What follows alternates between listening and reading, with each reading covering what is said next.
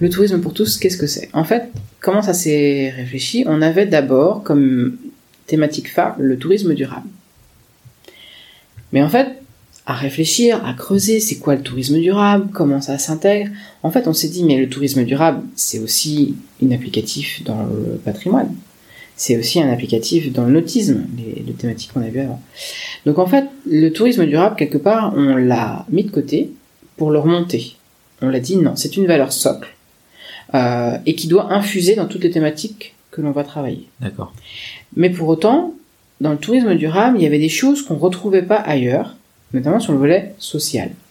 Et on a des commandes politiques du département pour travailler sur le volet social. Donc, on a fait le choix d'aller travailler la thématique du tourisme pour tous.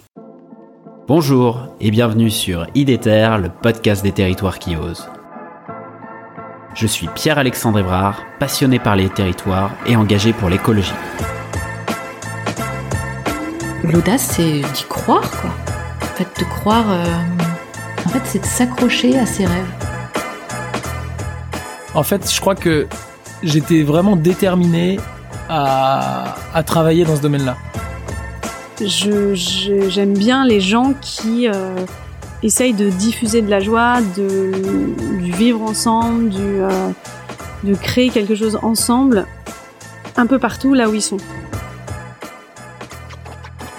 Avec IDETER, je vous propose de rencontrer ensemble des femmes et des hommes qui se mobilisent partout en France pour la transition écologique. C'est parti Permettez-moi, pour débuter cet épisode, de citer l'écrivain voyageur Sylvain Tesson. Le voyage est une fuite contre la routine, la monotonie, la familiarité, la soumission à la régulation. Et si, et si je continuais cette introduction par vous poser trois questions Quel est votre dernier voyage? De quand date-t-il? L'aviez-vous planifié? Moi, c'était ce matin, quelques minutes avant de retrouver mon invité. Grâce à la radio, quelques notes de l'artiste Seu Jorge ont suffi pour me téléporter au Brésil.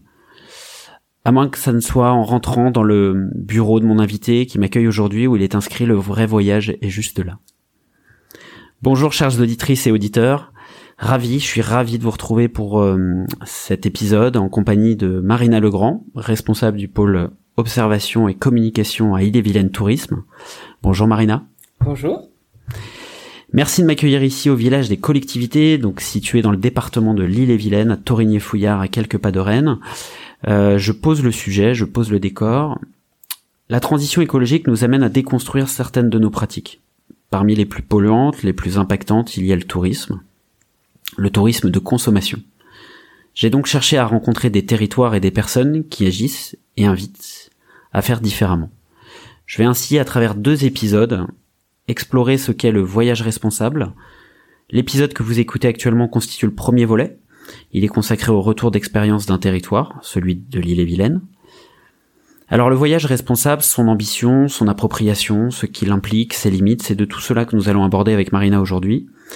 Il serait prétentieux de vous promettre que nous allons vous faire voyager dans cet épisode, bien que vous faire voyager non, mais vous amener à ralentir probablement, euh, vous faire changer de regard sur votre territoire de vie sûrement, et vous faire changer de pratique, c'est le défi que l'on se donne. Alors Marina, merci d'avoir accepté mon invitation. Euh, c'est une habitude dans IDETER, euh, je laisse euh, mes invités se présenter, mais peut-être que j'ai envie de te poser l'une des trois questions que j'ai fait en introduction. Quel est ton dernier voyage? Euh, mon dernier voyage euh, ne remonte pas à si lointain que ça, c'était hier soir. On est allé faire un escape game, donc euh, quelque chose de complètement euh, hors sol. Euh, pour autant, on est allé au- avec le Royal Express jusqu'à Istanbul. Alors ça, effectivement, c'était le voyage, le, la promesse de- du jeu, et c'était génial. Euh, mais moi, ce que j'ai préféré, en fait, c'était la surprise de faire l'escape game, parce que je n'étais pas au courant, de partir avec mes collègues, de monter dans une voiture sans savoir où j'allais, et en fait, c'était plus le voyage que la destination qui m'intéressait, et puis la compagnie avec qui j'étais. Donc voilà. Ok, en plus euh, l'escape game c'est un bon moyen pour voyager euh, avec un bilan carbone euh, Assez neutre. assez neutre. Mm. Alors Marina, est-ce que pour euh, les auditrices, les auditeurs, tu peux te présenter qui euh, qui es-tu? Euh, donc Marina. Alors, bretonne. Je pense que je vais commencer par là. Euh, profondément attachée à mon territoire. Euh, costarmoricaine, donc pas d'île-et-Vilaine. J'ai découvert l'île-et-Vilaine il y a trois ans. Euh, qui je suis? Je suis aussi une professionnelle du tourisme, parce que j'ai fait toute ma carrière dans euh, le, tourisme institutionnel. Personnellement, je suis quelqu'un qui aime les défis, qui aime la rando, qui aime le jazz, qui aime euh, n'importe quoi qui peut me tomber sous la main à l'instant T. Je suis un peu un zèbre à ce niveau-là. et aujourd'hui, bah, responsable du pôle observation et communication et Evident Tourisme, et donc du coup porteuse de euh, plein de choses euh, dans ce poste-là, plein de choses à titre perso aussi que j'ai emmené dans ce poste-là. Euh, voilà, quoi dire d'autre Passionné de randonnée à cheval. Voilà. Alors pour les Bretonnes ou les Bretons qui nous écoutent, tu viens d'où de Bretagne? Parce que c'est important. Je viens d'où? Alors, je suis hyper chauvine. Je viens de la côte de Granit Rose. Je viens du côté de Perros-Guirec. Toute ma famille, mon bassin familial est de ce coin-là. Euh, c'est ancré dans mes veines, c'est ancré euh, dans la façon dont je vois les choses, c'est ancré dans mon, dans les lieux où je viens me ressourcer du coup. Euh, la mer, euh, mais la mer pas dans la mer. je ne suis pas navigatrice du tout. Euh, J'ai pas le pied marin du tout. Moi la mer j'aime, je l'aime à marée basse. Contrario de beaucoup de monde. Euh, on aime la marée haute, les super euh, paysages, tout ça. Moi, je l'aime à marée basse parce que j'aime aller marcher près de l'eau. Donc à marée basse, ben du coup, on a d'autant plus d'espace pour aller euh, voyager, aller d'île en île. et puis, ben, les paysages sont tout le temps changeants en fonction de la météo, en fonction de quand est-ce qu'on va voir la mer. Voilà. Donc ça, c'est profondément ancré chez moi. et puis du coup la partie plutôt terre parce que voilà la rando c'est plus facile dans les terres. Euh, plutôt du coup rural que urbaine aussi, puisque bah, de la rando urbaine à cheval c'est compliqué. euh, voilà, donc euh, profondément, profondément costarmoricaine, profondément bretonne. Euh, quel est ton parcours professionnel? Donc avant d'arriver à Ille-et-Vilaine Tourisme, pour bien comprendre un peu le cheminement aussi, et puis ce qui va suivre aussi dans ton dans ton témoignage qui est qui est complémentaire par rapport à, à tout le parcours que tu as eu.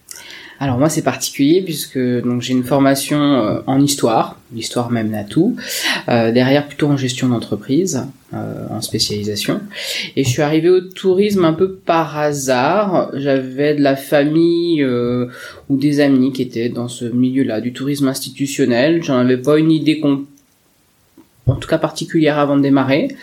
et puis un jour j'ai postulé sur une offre et puis il se trouvait que c'était un poste dans la fonction publique pour la gestion d'un petit bureau d'information touristique euh, dans les Côtes d'Armor.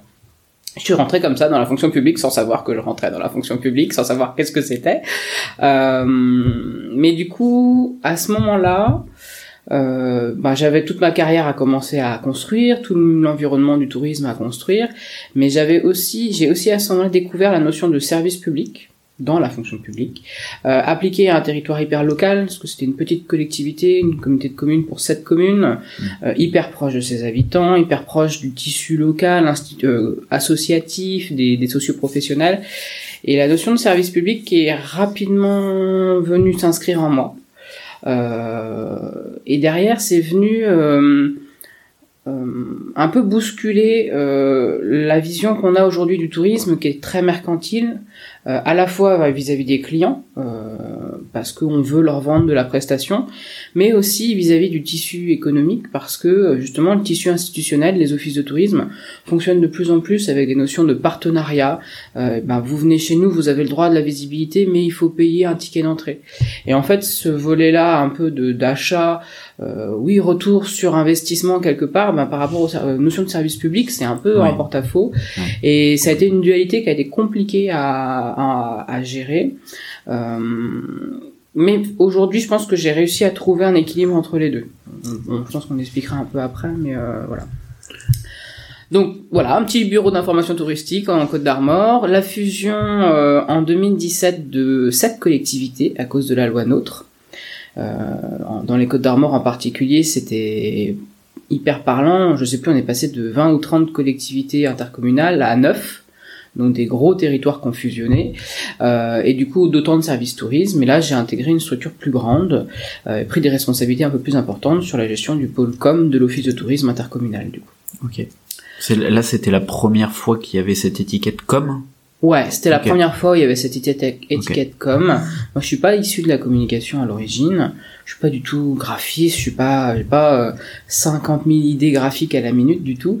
Euh, et je suis d'ailleurs, euh, bon, je, je suis très geek. Par contre, Je- j'aime beaucoup tout ce qui est numérique, tout ce qui est internet, ce genre de choses. Donc, quand il a fallu mettre les mains dans des logiciels de PAO et tout ça, bon. C'est rigolo, mais je suis, je suis capable d'utiliser l'outil, mais je suis pas capable d'avoir l'idée créative pour faire la chose. Ouais. Voilà. On me dit tu fais ça, ok, je sais le faire. Mais par contre, euh, imaginer le ça, ça c'est pas possible pour moi.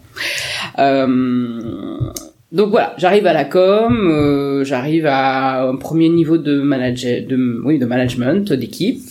Euh, et puis ça dure pendant trois ans, voilà, structuration de territoire, parce que du coup nouveau territoire avec la fusion de la loi. NOTRe.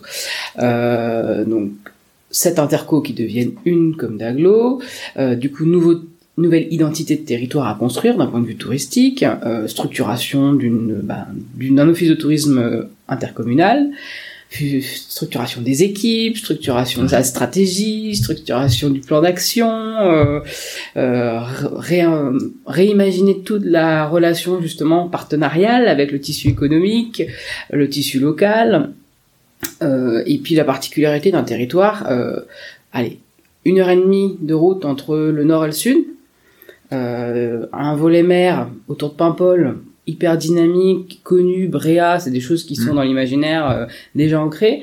Et puis des coins comme euh, Bourbriac, euh, Belle-Île-en-Terre, où bah là, euh, aujourd'hui on parle de pépites parce que marketingment parlant c'est intéressant, mais euh, bon des coins perdus euh, et non connus, hein, clairement. hein. Et donc comment bah voilà cette dualité de territoire, on l'assume, on fait en sorte que il y ait euh, bah, justement euh, une, un équilibre de territoire entre le nord qui est quasiment surfréquenté et le sud qui voudrait bien pouvoir en profiter. Euh, voilà toutes ces problématiques là qui commencent à émerger.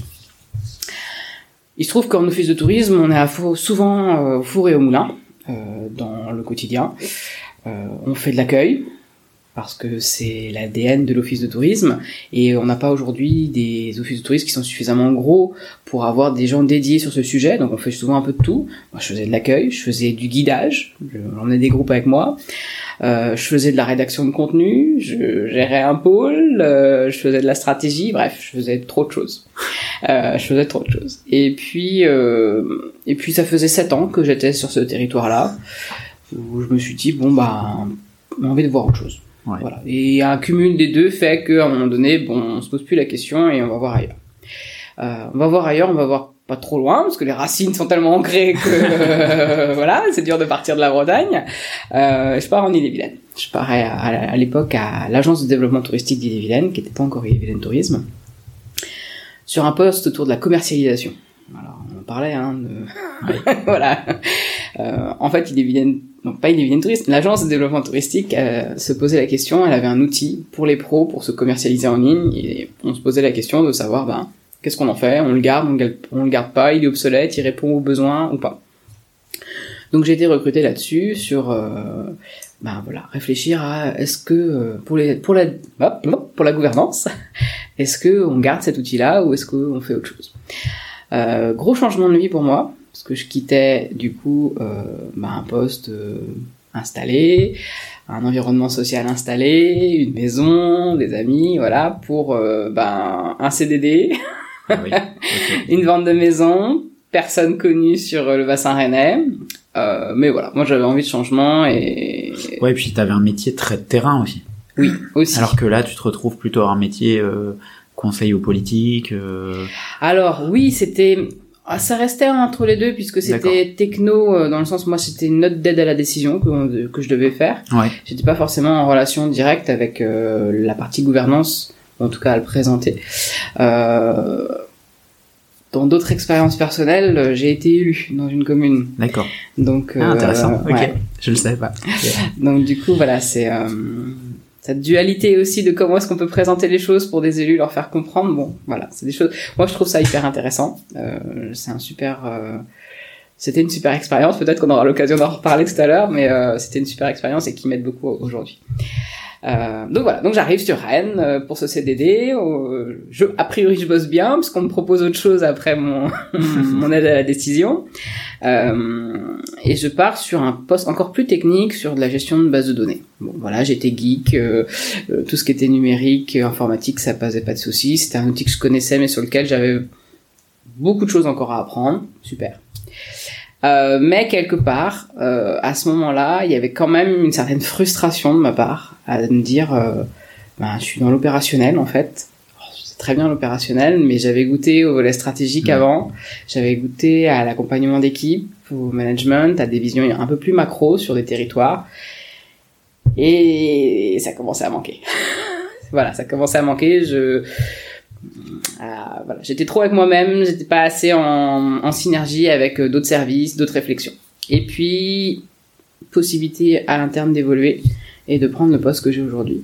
Et du coup, depuis euh, deux ans et demi maintenant, et que je regrette pas parce que vraiment super. Voilà, voilà comment je suis arrivé à Vilaine Tourisme et sur ce poste-là aujourd'hui. Mm. Ok, ok. Euh, en préparant l'épisode, euh, je sais pas si tu te souviens, hein, c'était il, y a- il y a deux mois, tu m'as dit euh, je ne suis pas écolo, mais j'ai du bon sens. Ouais.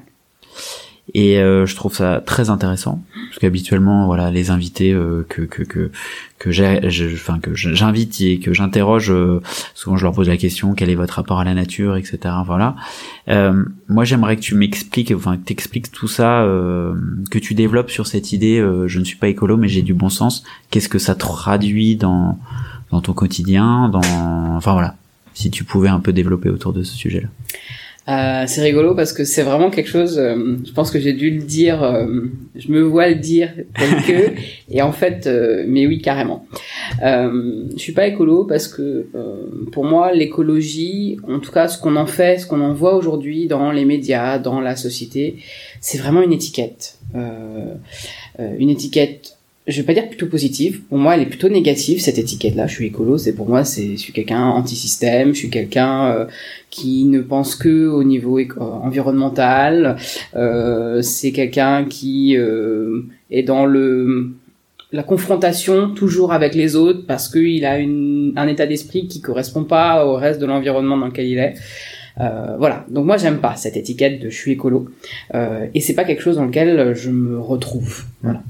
Euh, je préfère le volet du coup de la durabilité euh, même si j'ai beaucoup de mal encore à assumer hein, complètement le, le concept, euh, parce que justement dans la durabilité, il y a le volet, oui, environnemental, mais il y a le volet social et il y a le volet économique.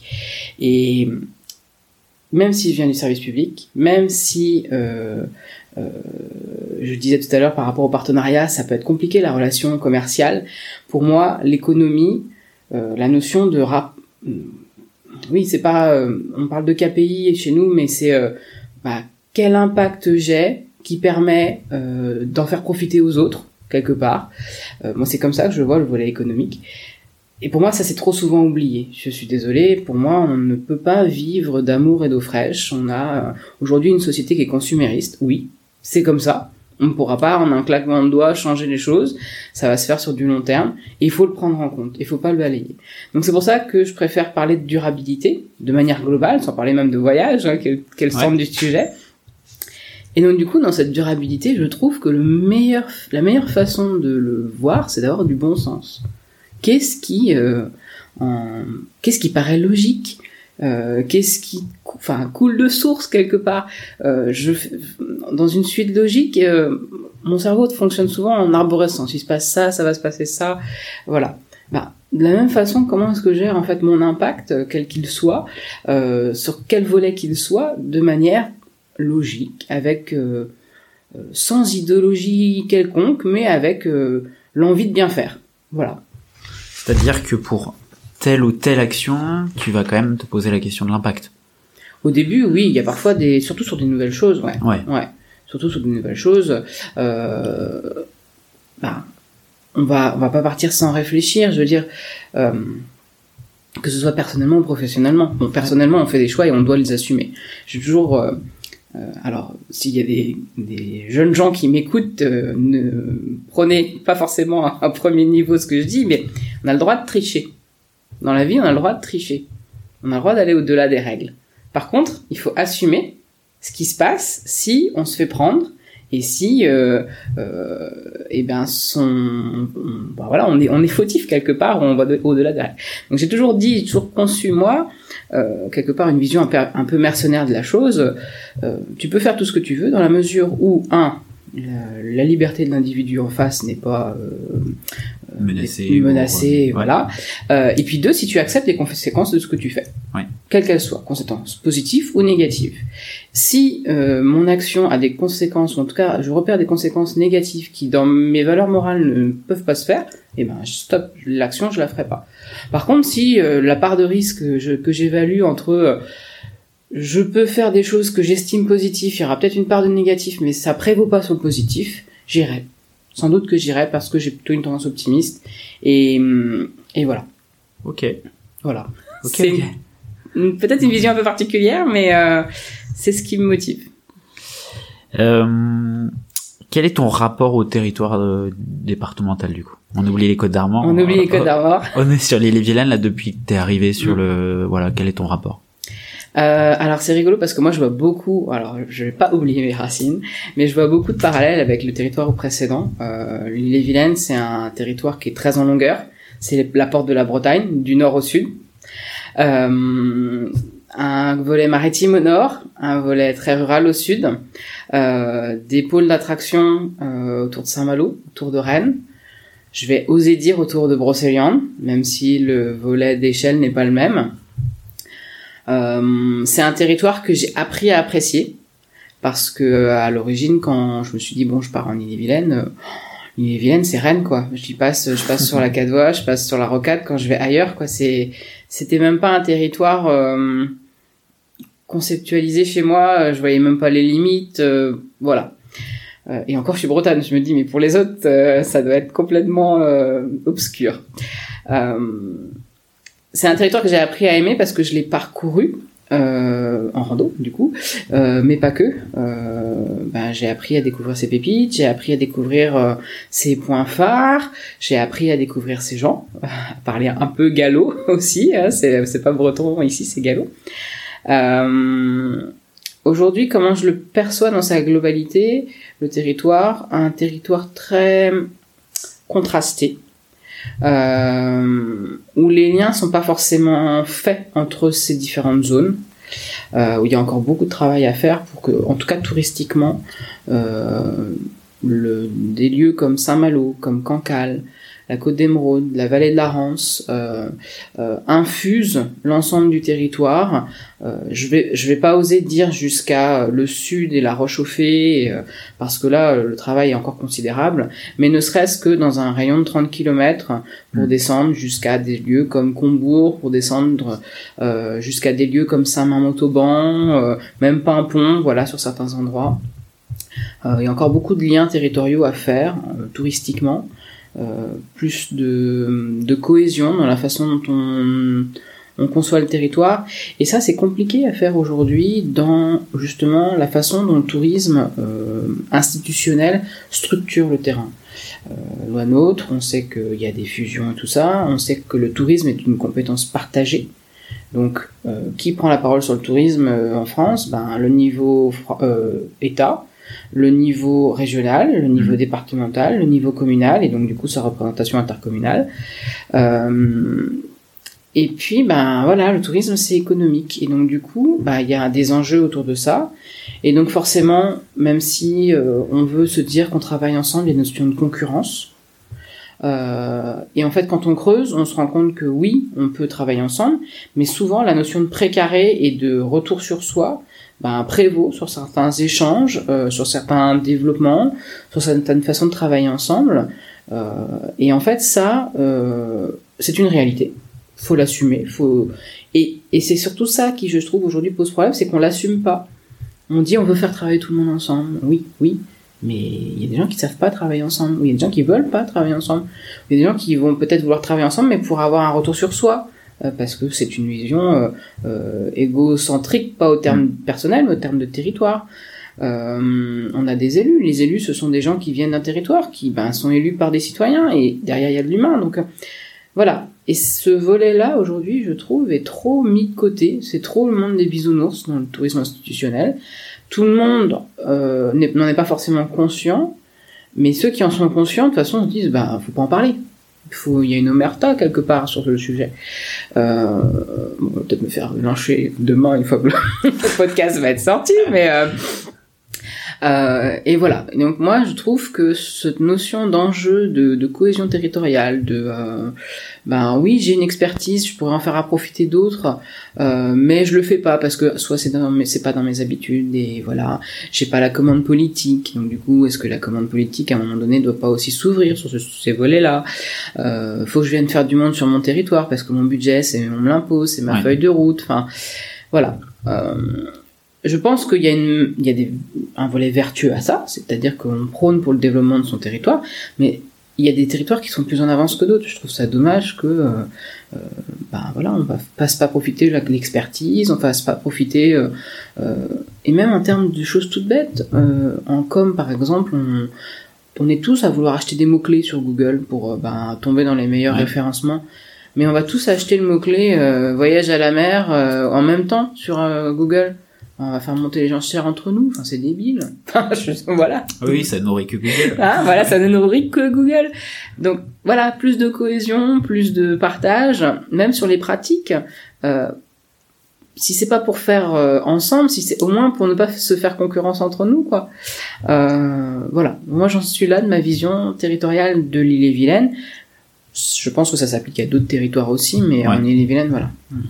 Euh, ce que tu dis là, ça, enfin, pour moi en fait c'est dès qu'il y a le, la, le, les euros dès qu'il y a, l'économie en fait qui rentre en jeu mm. cette concurrence entre territoires tu vois zone d'activité euh, au niveau de la territoriale euh, euh, la loi euh, ZAN zéro artificialisation nette on voit bien que les partages vont être faits au niveau des régions, ensuite c'est au niveau euh, des départements, mais quand il y a une métropole euh, par rapport aux autres territoires, enfin, on voit bien toutes les craintes et les concurrences qu'il peut y avoir, contrairement au discours euh, ce que je te rejoins aussi, un peu lycée, un peu on est tous dans le même bateau, on serre les coudes, alors que dans la réalité, euh, bon, voilà. Mm. Est-ce que euh, une autorité comme le comité régional du tourisme, Agence, agence départementale, agence de ah. développement touristique. Ouais, mais anciennement comité départemental du tourisme. Au niveau infra, enfin au niveau régional, par exemple. ouais, au niveau régional. Au niveau régional, est-ce que le CRT, par exemple, a ce rôle-là, un rôle de de coordonner, de partager les, les retours d'expérience euh, qui fonctionnent pour euh, les diffuser sur des territoires là où c'est moins le cas.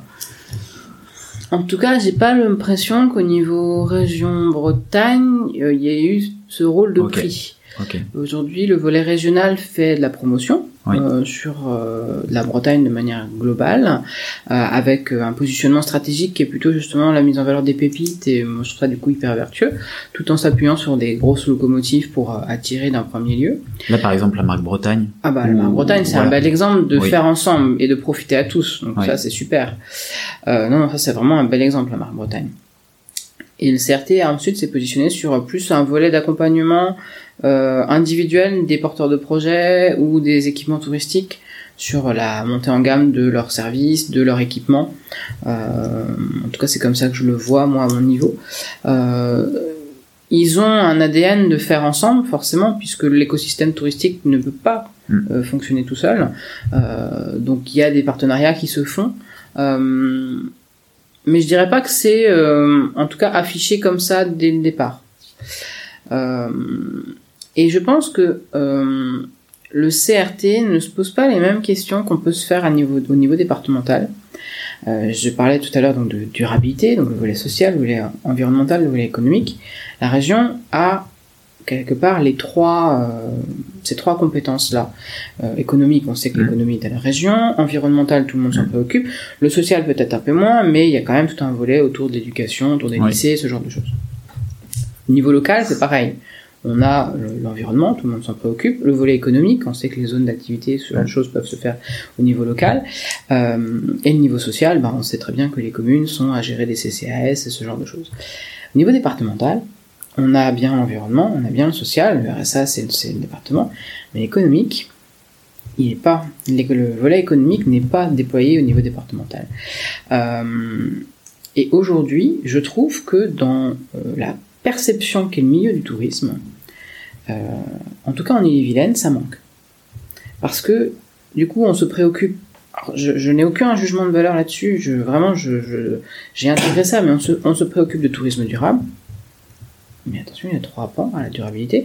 On se préoccupe de tourisme pour tous sur le volet social, que je trouve très bien. On se préoccupe de l'itinérance. On se préoccupe du patrimoine. On se préoccupe du nautisme. Mais je trouve que le pan économique, qui n'est pas en termes de compétences au niveau départemental, Ouais. bah du coup, dans l'organe qui est l'agence de développement touristique, qui est le bras armé, au point de vue touristique, du département, si ce pan-là n'est pas pris en compte, en fait, on est euh, quelque part, on a euh, deux trains de retard par rapport à la réalité du terrain et ce qu'on veut vraiment accompagner.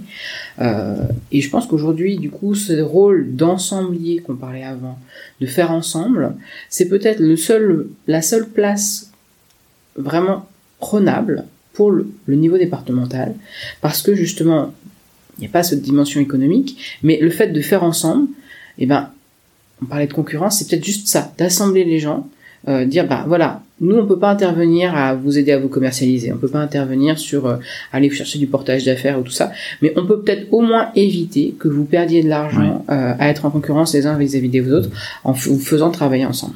Donc pour toi, c'est le bon échelon et la bonne échelle d'intervention Pour le faire euh, ensemble. Pour le faire ensemble. Ouais, ouais. Ok.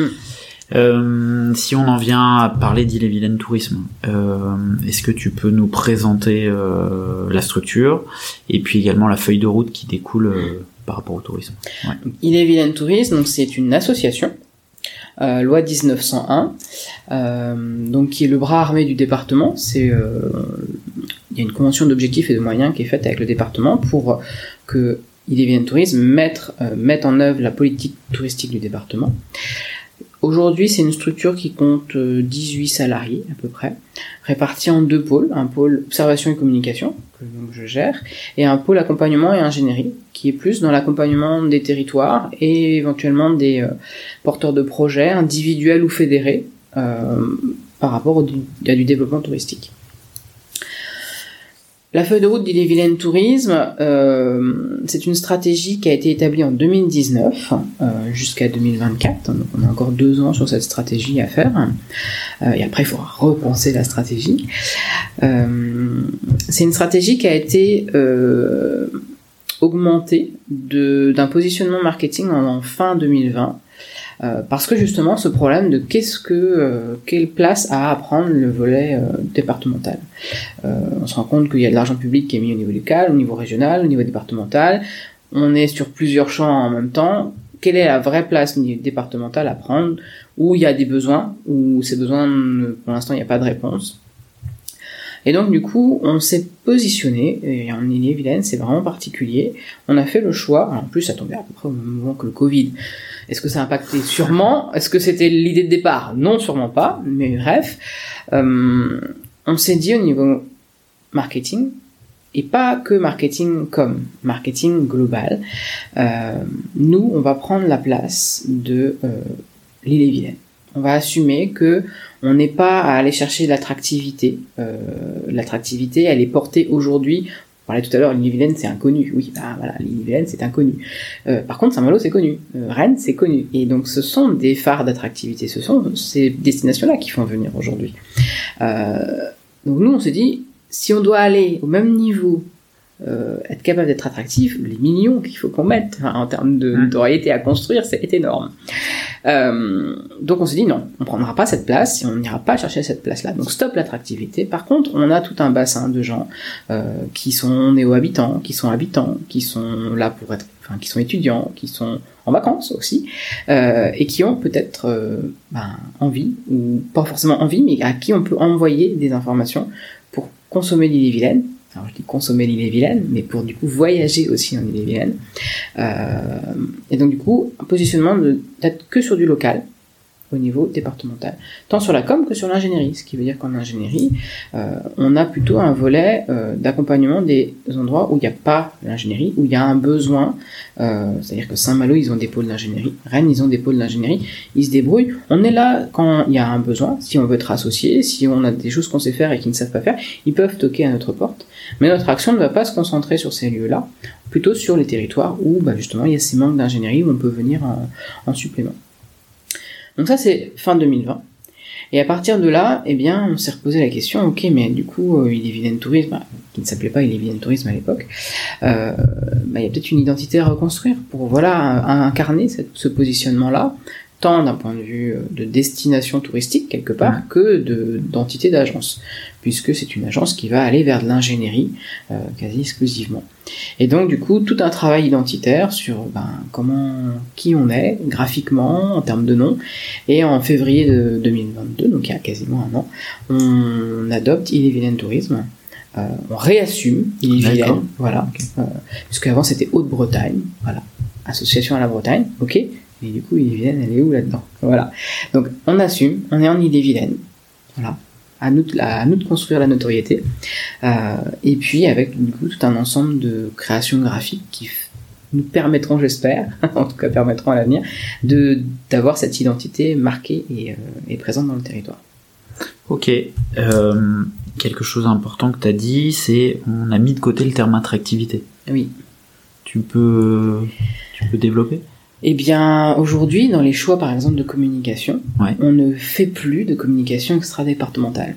C'est-à-dire que quand on fait euh, une campagne vidéo, une campagne sur les réseaux sociaux, une campagne euh, Google, euh, de l'affichage, tout se fait en intra-départemental. On va plus aller mettre des affiches dans le métro.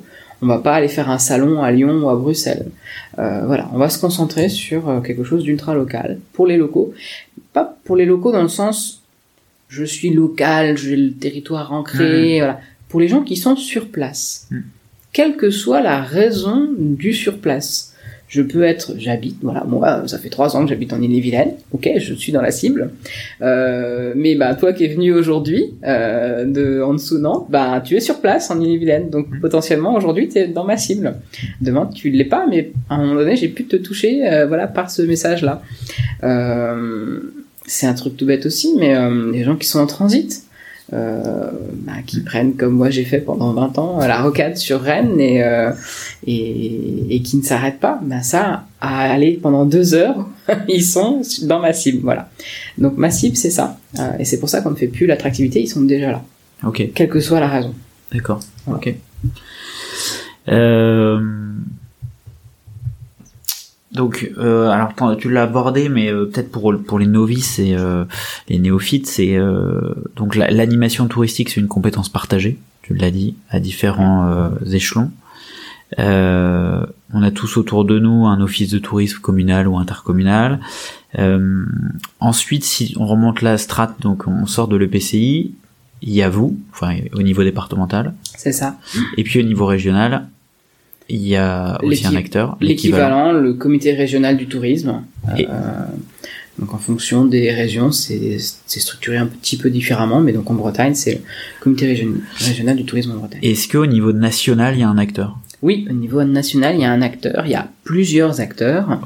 Euh, il y a un acteur qui s'appelle Atout France, qui a plutôt un volet euh, d'attractivité, lui, euh, extra-national, donc sur le volet international, euh, conduire des campagnes d'attractivité France euh, dans, dans le reste du monde, euh, qui fait également aussi de l'ingénierie, mais plus dans l'observation globale de ce qui se passe.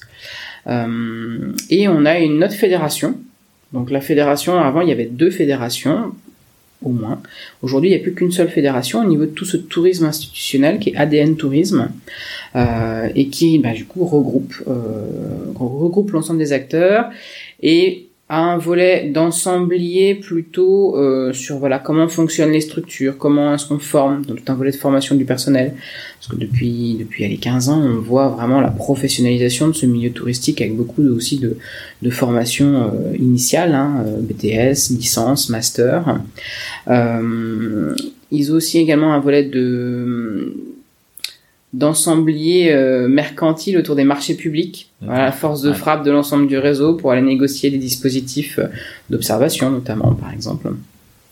Euh, et surtout un volet plutôt prospectif. Comment on voit le tourisme demain, comment on réfléchit le tourisme de demain, et comment après on peut l'influer dans les territoires? Est-ce qu'au niveau européen aussi, il y a quelque chose, il y a un, il y a un acteur où il y a une stratégie sur le tourisme? Euh, alors au niveau européen, je me suis jamais posé la question. Je sais qu'il y a l'organisation mondiale du tourisme, donc au niveau monde, euh, mais je, je sais. Alors je ne sais pas. Je vais pas pouvoir répondre. Je ne sais pas si au niveau européen il y a quelque chose. Mm. On regardera. Euh, alors si on en vient maintenant euh, à parler feuille de route, euh, tu as présenté la structure hein, d'Ille-et-Vilaine Tourisme. Euh, c'est quoi la vision, l'ambition, voilà, la feuille de route, les priorités? Alors notre feuille de route est tournée autour de quatre ambitions et cinq thématiques. Quatre ambitions, donc au niveau Libyan Tourisme, ambition première, l'observation. Qu'est-ce qui se passe dans le tourisme? Qu'est-ce qui se passe en Ille-et-Vilaine? Qu'est-ce que qui vient? Pourquoi on vient? Euh, Quels sont les comportements? Quelle est la fréquentation dans les équipements? Euh, de loisirs, dans l'hôtellerie, dans le, le locatif, tout ce qui est meublé Euh, Qui vient Pourquoi Parce que comment ils ont su sur la notoriété Voilà, l'observation touristique. Ça c'est sur ton pôle notamment. Ça, c'est sur mon pôle, Ouais. effectivement. Mais c'est la première ambition parce que c'est dur de prendre des décisions si on n'a pas ces Ouais. éléments d'observation. Et l'observation sert aussi à évaluer ce qu'on a pu faire et ce qu'elle a eu, quel impact ça a eu. Donc l'observation, c'est en amont, en aval, pendant, c'est tout le temps en fait. Oui. L'observation. Ensuite, l'accompagnement. Deuxième ambition. Accompagner les territoires, accompagner les porteurs de projets, accompagner ce que nous on appelle les têtes de réseau. Tête de réseau, c'est tout ce qui est fédération. Euh, L'UMI, euh, l'Union nationale des métiers de l'industrie et de l'hôtellerie. Euh, Gîtes de France, Clé Vacances, des labels. Des labels aussi patrimoniaux, euh, Petite Cité de Caractère, Commune du patrimoine rural de Bretagne. Voilà, toutes ces têtes de réseau. Euh, accompagner donc des porteurs de projets individuels ou, ou de collectivités, parfois c'est des projets de collectivités, accompagner des territoires dans leur développement stratégique, stratégie locale de tourisme, euh, dans la montée en compétences sur le volet par exemple de l'observation. Ok. Voilà, donc l'accompagnement. Troisième, troisième ambition, la mise en réseau, on en parlait, l'ensemblier, voilà. Euh, faire ensemble, euh, échanger ensemble, construire ensemble, euh, découvrir ensemble. Donc là, à travers différents lieux, soit des clubs métiers liés à la com, liés à l'observation, liés à des outils, ou avec des thématiques. Voilà, je suis chargé de mission dans ma collectivité en local sur la randonnée.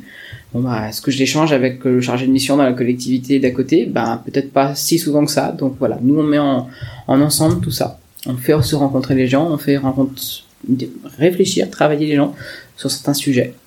Donc la mise en réseau. Et enfin la promotion. En intra. Euh, pour les gens qui sont sur place, au titre de la destination touristique.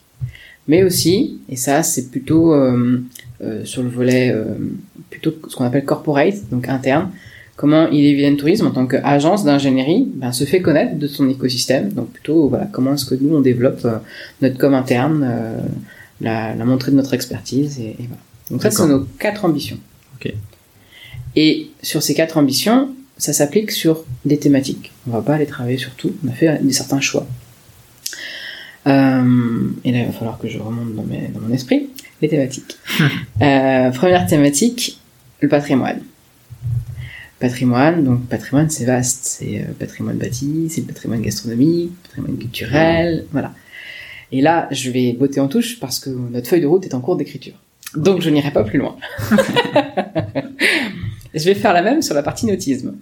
Deuxième thématique, le nautisme. Nautisme, c'est oui, le littoral, les activités autour de la mer, c'est les rivières, euh, la pêche par exemple, c'est les plans d'eau intérieurs où on peut découvrir la voile, où on peut venir faire du paddle, euh, euh, du, ca- du canoë, voilà. Donc pareil, feuille de route en cours d'écriture, j'irai pas plus loin.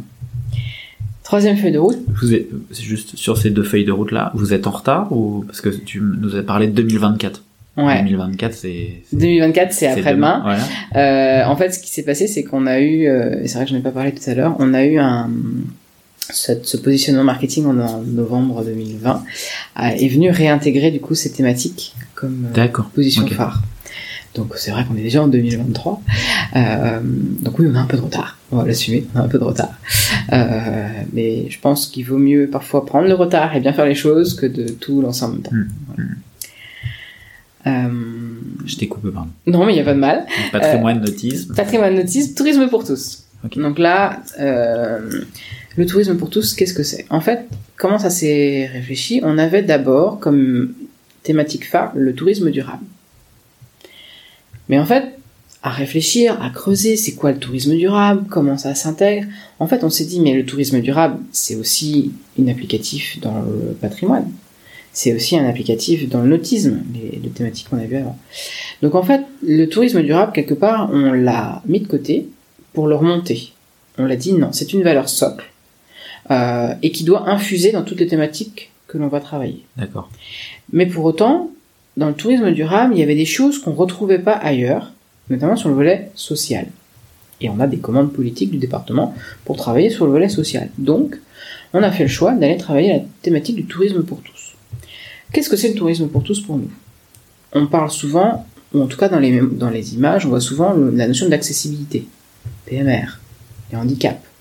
Euh, et les handicaps, souvent, c'est le moteur, euh, le fauteuil roulant. Déjà, l'accessibilité, c'est pas que le fauteuil roulant. Le nombre de handicaps qui sont invisibles, le mental, l'auditif, euh, le visuel. Donc déjà, c'est ce volet global de l'accessibilité qui rentre à ce niveau-là. Mais c'est pas que ça pour nous, le tourisme pour tous. C'est aussi comment il y a des gens qui sont éloignés des vacances. Parce que budgétairement, parce que culturellement, socialement parlant, euh, comment ces gens-là, on arrive à leur faire profiter du tourisme? Euh, parce que peut-être ils n'ont pas la voiture et donc il y a des sites qui sont pas accessibles. Du coup, la question de la mobilité. Euh, ben voilà, est-ce qu'il y a des dispositifs comme les chèques ANCV Ne serait-ce que le repérage de l'offre qui accepte les chèques, ANCV, chèques vacances, les chèques VACAF, voilà, des choses dé- développées par les partenaires sociaux pour les vacances, auxquelles, bah, du coup, euh, nous, c'est pas quelque chose qui est forcément ancré dans notre ADN, mais sur lequel on travaille. Euh, c'est aussi comment est-ce qu'on va fournir l'information aux organismes qui sont proches de ces populations-là, les CEDAS par exemple, euh, pour qu'ils aient l'info et qu'ils puissent transmettre à leurs usagers. Voilà, donc le tourisme pour tous. Ensuite, on a la notion dernière thé- avant-dernière thématique de cadre de vie. Euh, le cadre de vie, c'est ben, pour le local l'environnement dans lequel il est. Donc, ça peut être autour, ben, tout simplement de la propreté de sa ville ou ce genre de choses, mais c'est les espaces verts, c'est euh, euh, ben voilà aussi la question de la mobilité. Et donc, on anime euh, le label Ville et Village Fleuris. Si tu vois, voilà, les petites fleurs, de ville, voilà. euh, les petites fleurs. Les géraniums, c'est souvent le voilà. Aujourd'hui, en fait, ce label-là, c'est pas du tout les géraniums, c'est pas le fleurissement euh, hors sol, euh, voilà. Aujourd'hui, c'est un label qui valorise tout ce qui est zéro phyto, tout ce qui est euh, en, euh, intégration du vert et du végétal dans la vie euh, du quotidien. C'est justement comment on réfléchit à euh, à l'aménagement des pieds de mur. Voilà, on a un mur, Oui. plutôt que ce soit un truc tout moche qui récupère les mégots. Voilà, ben, comment est-ce qu'on va aller mettre des semences qui sont capables de euh, de se prendre dans de la rocaille pour euh, pour pousser? C'est euh, quel type d'espèces on va aller emmener dans des parterres? C'est aussi du participatif. Est-ce qu'on met en place des jardins partagés, ce genre de choses Donc c'est vraiment un, label qui est une réflexion. Voilà. et donc nous, on anime ça au niveau communal. Euh, et donc du coup sur les 333 communes que, euh, compte l'île-et-Vilaine, euh, on a une soixantaine de communes qui sont labellisées et donc du coup d'autres qu'on accompagne au quotidien ensuite pour faire monter dans les gammes de, classement. Et enfin, on se pose la question de la sobriété. Alors pour autant, c'est pas forcément une thématique aujourd'hui qui est vraiment poussée parce qu'on se pose la question de comment nous, acteurs institutionnels, on peut agir en faveur de la sobriété. Euh, quelle est notre place? Est-ce que cette place-là est déjà prise par d'autres? Euh, Voilà. Mais on se pose aujourd'hui la question de la sobriété, appliquée au tourisme. Ok, donc sobriété dans les comportements? Dans les comportements, dans les déplacements, dans les achats indispensables, par exemple un hôtel qui doit euh, laver son linge tous les jours, euh, un restaurant qui doit acheter des sets de table pour sa table, euh, ses couverts, euh, un hébergement de type location de meublé qui doit mettre en place ben, voilà, des gestes d'accueil, comment est-ce que localement peut-être il va aller chercher les produits d'accueil, voilà, ce genre de choses. C'est pas que la sobri- sobriété de ceux qui consomment le tourisme, mais aussi de ceux qui font le tourisme. Donc là, la feuille de route était écrite sur l'aspect sobriété. Non, là on réfléchit réflexion, même à savoir c'est ce qu'on va y aller. Ok. Mm. D'accord. Parce que c'est un environnement qui est hyper complexe, qui est en, qui est en émergence, euh, et aujourd'hui il y a, d'autres acteurs qui réfléchissent en même temps que nous. Ok. Donc euh, savoir est-ce que ça vaut le coup d'y aller, est-ce qu'on va faire doublon ou pas, voilà, on en est là. Donc, euh, en finale, euh, si je compte bien, sur les cinq thématiques, il y en a deux qui sont opérationnelles. Tout à fait. Euh, comment comment tu les déploies? Comment voilà comment elles se déploient? Alors, concrètement on les déploie donc sur les deux aspects aujourd'hui de nos métiers, enfin sur les quatre ambitions du coup hein, de nos Ouais, métiers. Euh, si je vraiment sur euh, mon service, en observation par exemple, euh, sur la partie tourisme pour tous, sur la partie cadre de vie, on va aller chercher aujourd'hui des critères qu'on n'avait pas d'observation. On va réfléchir avec les acteurs à se dire le tourisme pour tous, comment est-ce qu'on peut évaluer euh, la portée, la capacité de l'offre et du coup éventuellement les comportements. Donc derrière, c'est on recherche des critères. Est-ce que sur un, on va avoir la donnée de qui accepte les chèques vacances. Est-ce que dans nos questionnaires vis-à-vis des clientèles, euh, on a des sensibilités sur la notion de euh, bah, justement la, capacité à accéder au tourisme? Euh, Est-ce que demain, dans nos études quantitatives, on a moyen de segmenter la population plutôt sur des volets qui sont éloignés de, de capacités financières pour voir est-ce que ces déplacements-là sont touchés aussi. Donc voilà, par exemple, en observation, c'est comme ça qu'on va le traiter. Et comment vous gérez ça, par exemple? Et ben ça, on a des outils. Euh, on travaille avec des prestataires et bah, parfois on a des besoins. C'est des besoins qui sont euh, aussi partagés avec d'autres. On va voir les prestataires, on dit bah voilà, on voudrait avoir ça. Parfois ça demande de payer des suppléments de développement, hein, euh, mais bah, voilà, nous on va en avoir besoin, donc on va aller pousser vers là. Est-ce que la donnée où, tu sais, on a tous vécu ça, t'es à l'office de tourisme, puis à la fin, avant de partir, euh, ah, et vous venez de quel département Ça, ça vous est remonté? Ouais, ça, ça nous est remonté. D'accord. Ok. Ok, Ouais. ok. D'accord. Euh, et c'est l'enjeu justement de travailler ensemble sur les notions d'observation justement. Les données valent tellement cher, la collecte est tellement compliquée, euh, il faut travailler ensemble sinon on n'est pas capable de sortir quoi que ce soit. Ouais.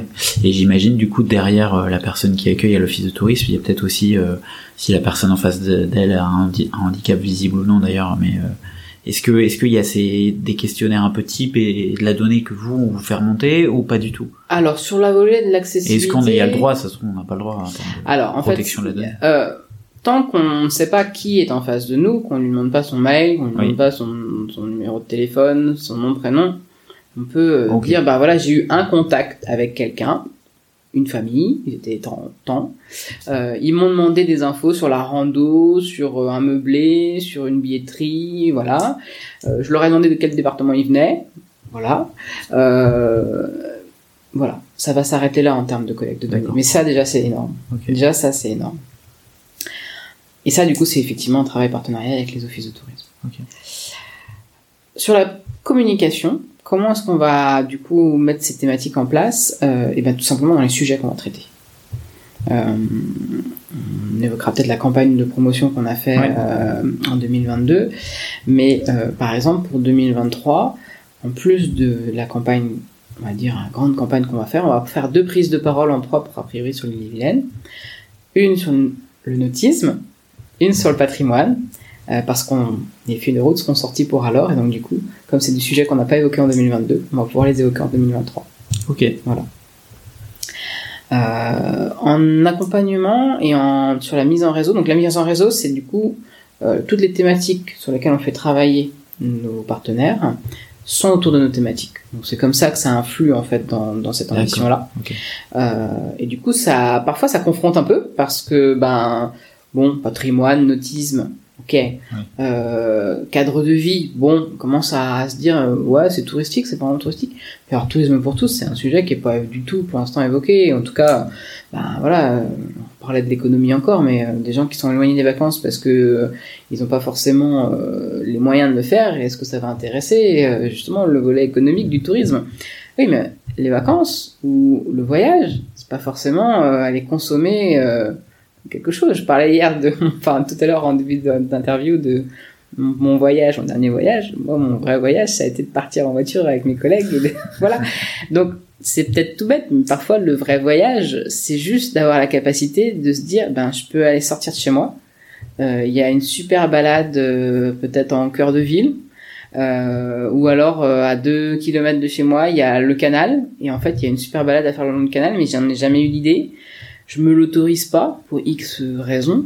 Euh, et c'est aussi ça en fait no- notre travail euh, avec l'ensemble des acteurs de, de dire ben autorisez-vous la chose et il y a des choses autour de vous qui vous le permettent. Donc, euh, donc voilà. Et enfin sur le volet accompagnement, eh bien on va faire des choix, c'est-à-dire que si demain on a un porteur de projet qui vient nous voir avec euh, un projet sur le littoral, euh, avec un hôtel de luxe, euh, euh, avec des Porsche pour des Suisses, et voilà, on va dire bah écoutez vous n'avez pas frappé à la bonne porte quoi. Ok. Voilà. Ok, ok. Voilà comment du coup stratégiquement ça s'intègre euh, au niveau opérationnel. Euh, justement, on en a, t'en as un peu parlé. On va parler de la communication, du marketing. Euh, nous parler un peu de de cette nouvelle campagne que vous avez mis en place. Euh, voilà, qui illustre parfaitement, enfin, le sujet d'après euh, le voyage responsable. Est-ce que justement tu peux présenter cette cette campagne? Qu'est-ce qu'elle a d'innovante? Donc le vrai voyage est juste là. Voilà, c'est la promesse de notre C'est la baseline, voilà, de notre campagne. Qu'est-ce qu'elle a d'innovante? Alors bon, c'est que de la vidéo. Donc déjà ça c'est un parti pris. Hein. On va pas aller faire de l'affichage. euh, voilà, c'est que de la vidéo. Enfin, je dis on va pas aller faire de l'affichage, c'est pas vrai parce qu'on a fait de l'affichage numérique. Euh, c'est une euh, une campagne qui a été co-construite. On voulait s'adresser donc aux Brétiliens qui sont sur place mais on voulait pas que le message soit hors sol. Donc, ce qu'on a fait, c'est qu'on a fait une campagne d'appel à candidature pour de la figuration, euh, et on a fait parler des gens qui habitent en Ille-et-Vilaine. Donc, des, des gens qui vont parler de leur quotidien, qui vont incarner le message que l'on voulait donner, qui est le vrai voyage, il est juste là. Oui, vous n'avez pas été chercher des comédiens ou Non. comédiennes. et- Non, Ouais, ouais. c'était vraiment une volonté. voilà. Et donc on les a pris entiers, euh, avec leurs bafouilles, avec euh, avec leur énergie, avec euh, leur tempérament, euh, dans leur environnement. Euh, moi, j'ai le souvenir en tournage pour la pour la série. C'est le dernier tournage qu'on a fait. C'était avec Nathan. Nathan, il a une douzaine d'années de mémoire. Euh, On a fait ça à Saint-Just. Saint-Just, c'est au sud du département. C'est un site mégalithique. Et, euh, et Nathan, donc on commence le tournage, voilà, et puis en plein milieu de tournage, il attrape le hockey. C'est, c'est voilà, euh, et je vois les photos en making of de toutes les combinaisons possibles et inimaginables pour trouver à lui faire passer son hockey. euh, on a rigolé sur ce tournage-là, c'était génial. Euh, et en fait, dans la façon dont on l'avait imaginé, avec donc deux agences de com, hein, c'est pas quelque chose qui est sorti que du chapeau des Vilaine Tourisme, on a on travaille avec deux agences de com, euh, on peut les nommer, hein, Scopic et Wild and Slow. Euh, et donc du coup, on avait on avait réfléchi à scénariser comment on voulait le film, euh, on avait réfléchi au texte, bah voilà, on veut que le message il y ait toujours ça, ça, euh, à peu près euh, une idée de ça. Et en fait, non. oui, on avait l'idée générale, mais il fallait que ça vienne des gens qui étaient là. Ouais, Donc- l'appropriation. Exactement. Et quand on regarde les prises qu'on a fini par garder, en fait, c'est les messages qui sont venus d'eux, les choses, les phrases qui sont sorties d'eux à un moment donné parce qu'ils en avaient marre et ils ont dit un truc qui venait vraiment d'eux, où ils le sont appropriés et on s'est dit ah mais non c'est celle-là quoi, il y a pas voilà. Donc déjà ça, dans tout le concept de la campagne, c'était un moment hyper fort. Euh, et puis derrière, on n'a pas été choisir des lieux non plus pour tourner à Saint-Malo, à Rennes, des grands trucs où c'est déjà attractif. On a fait le choix, ben, thématiquement, de mettre nos thématiques. Donc on a été chercher. Euh... Oh, j'ai oublié une méga thématique. C'est bien qu'il m'en manquait une. L'itinérance douce, ce qui n'est pas neutre.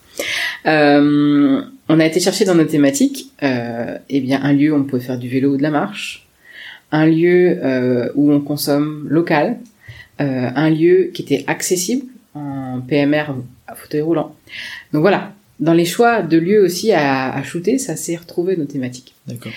Euh, et ce qui fait qu'on a quatre petits films de 20 secondes qu'on a dimensionné, ben du coup on a réfléchi un peu la chose, hein, pour du cinéma, pour des passages dans les cinémas d'Ille-et-Vilaine, Ok. pour de la pub. Donc, le-. Euh, Donc là, depuis février euh, 2022. Donc depuis octobre Oh, depuis 2022, octobre, donc ok. ça fait à peine six mois, voilà, ça, ça, ça tourne. Euh, pour la télé.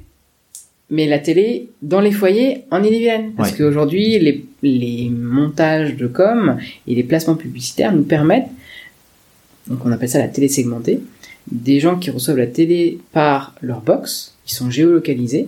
Il y a plein d'autres critères de segmentation. Euh, il y a- c'est un, ils aiment les voitures, ils aiment euh, euh, le shopping en fonction de ce qu'ils regardent à la télé. Et voilà, donc on est Big Brother est parmi nous. Oui, Big Brother est parmi nous. Nous, on a fait le choix, éthiquement parlant, en Ille-et-Vilaine, d'utiliser ces outils-là, mais de se restreindre à la géolocalisation. On n'a pas été segmenté, Oui. on n'a pas voulu dire, bah ça, ça nous intéresse pas de connaître ça. Nous, c'est l'Ille-et-Vilaine. Donc on a poussé dans les foyers euh, nos messages à la télé. Ce qui est pratique aussi, c'est que la télé segmentée, ça nous permet de toucher des foyers à moindre coût quand même. Ça, c'est un enjeu, purement budgétaire.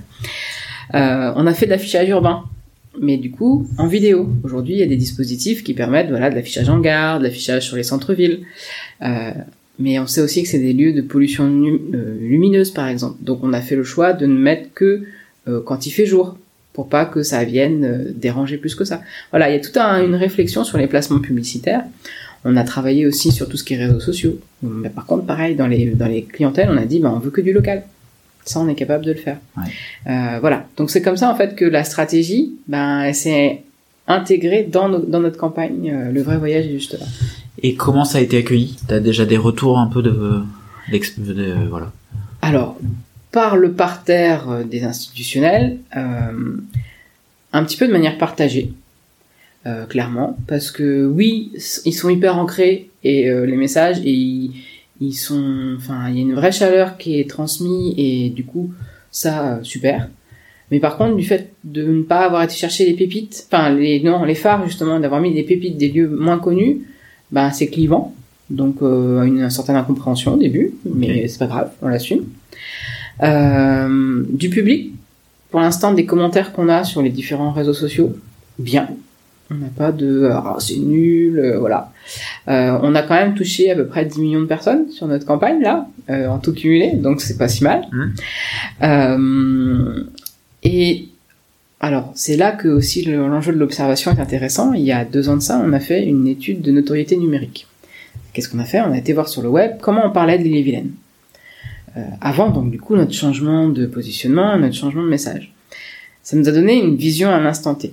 Cette vision-là, on espère la refaire dans deux, trois ans, quand notre message aura été... Voilà. pour voir l'impact. Exactement. Parce que la notoriété, il n'y a rien de plus compliqué à évaluer. Hmm. Et donc, du coup, bah voilà, l'idée, c'était de faire une image avant et après. Donc ça, vraiment, l'impact euh, in fine, on l'aura euh, dans, dans 2-3 ans. Et est-ce que euh, derrière euh, l'écologie ou la transition écologique, euh, enfin voilà, ou le développement durable, parce que tu, cette notion de durabilité a accompagné cette euh, cette campagne de com. Oui. Euh, déjà, au niveau conception même de la campagne, nous, là, on va parler vraiment purement techno, c'était un marché public. Ouais. Un marché public avec deux lots. Un premier lot sur notre enjeu d'identité et un deuxième lot sur cette campagne de Oui. Dans le choix de la campagne de communication euh, et des- du coup des agences qu'on a sélectionnées, il y avait une agence qui était Wild and Slow, qui était clairement engagée en termes de durabilité. Euh, ça a fait, voilà, ça a été la bascule qui leur a permis de gagner le marché. Donc ça déjà dès, le- dès les prémices. Euh, derrière, la notion d'être que en local. a du coup impact. On n'a pas fait venir des comédiens de euh, Beta Ouais. Schnock, euh, déjà. On a choisi des lieux qui étaient accessibles. Soit de l'accessibilité euh, PMR, mais même en termes de mobilité. Des lieux qui étaient accessibles en bus, par exemple. Parce que bah voilà, on, on tire le message jusqu'au bout. Dans l'éthique des, ch- des placements publicitaires, on a été chercher, on a fait de la télé segmentée, mais on a sélectionné le service public Oui. pour placer notre, notre publicité. On n'a pas été sur les chaînes privées parce que trop de pubs et trop de pubs tue la pub. Oui. Là, c'était purement perso parce que je ne supporte plus ce genre de choses. Voilà. Euh, je pense que en fait, la notion de durabilité, après, dans la façon dont on a conçu la campagne, euh, on a d'autres destinations où la durabilité, elle est affichée comme tête de fil. C'est-à-dire, euh, nous, on est une destination durable, venez prendre du durable pendant vos vacances. euh, mais je trouve ça hyper culpabilisant. Déjà toute l'année, on est, euh, on est, on a des injonctions de partout. Faites attention, euh, euh, si vous faites ci, euh, il y aura pas ça. euh, euh, attention à la planète. Enfin, et quand même le lieu des vacances, euh, c'est euh, on décompresse, on sort. Enfin, et pour moi, la notion du tourisme durable et donc du coup du voyage durable, euh, faut, faut que ça reste fun, faut que ça reste normal quelque part. Donc il faut, donc y a pas à en faire euh, 3 tonnes en fait. Si c'est normal, il y a pas à en faire 3 tonnes, c'est normal. Et donc du coup, bah, le message il est normal. On- il est sous-jacent de partout, Ouais, Mais- c'est ça. mais on n'en fait pas une tête de film. C'est ça, c'est sous-jacent. Mm. Euh, bah, on, on- on- parlons-en maintenant du voyage responsable. Euh, comment tu définirais euh, le voyage responsable? Le voyage de bon sens. Voilà. Le voyage de bon sens, on en revient à ce qu'on disait au début. Pour moi, le voyage responsable, c'est un voyage dans lequel on est quelque part droit dans ses baskets et qui a un impact positif. Voilà. Euh, donc pour moi, le voyage responsable, c'est euh, ben, demain, plutôt que me dire, allez, euh, j'ai besoin d'aller faire une rando, sais que j'aime la rando, j'ai une rando qui a l'air super à euh, 3 km de chez moi. J'ai une autre rando qui a l'air super à 30 km de chez moi.